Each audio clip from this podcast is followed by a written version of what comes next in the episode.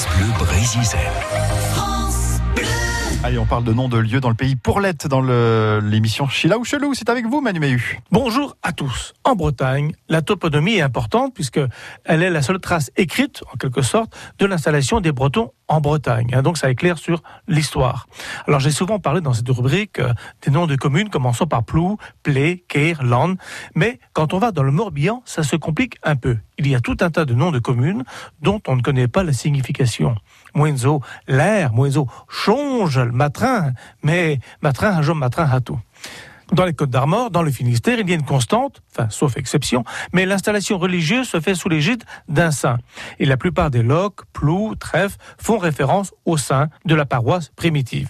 Et dans le Morbihan, vers Langonette, on trouve Bernay, Bubry, Mélande, Lignol, Prisdiac, Persken, Séglian. Alors, ce sont des toutes petites communes, hein, vous vous dites peut-être, tu vois, j'ai jamais entendu parler, mais le coin est superbe.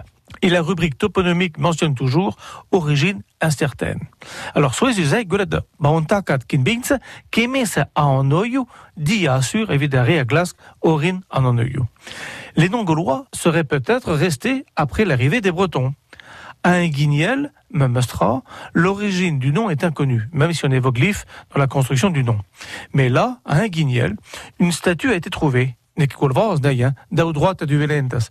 La statue est conique, avec une tête d'homme au sommet, et la statue est dite ityphalique, puisque le sexe d'un homme y est représenté de façon symbolique. C'est une statue gauloise. hein. Bon, le gaulois est toujours ityphalique. Merci, Manu. Euh, on va se retrouver ce soir hein, dans l'émission Langue Bretonne de 19h pour parler de la fête de la langue bretonne. C'est à Langonette les 7, 8, 9 juin avec France Bleu Brésil. France Bleu Brésil.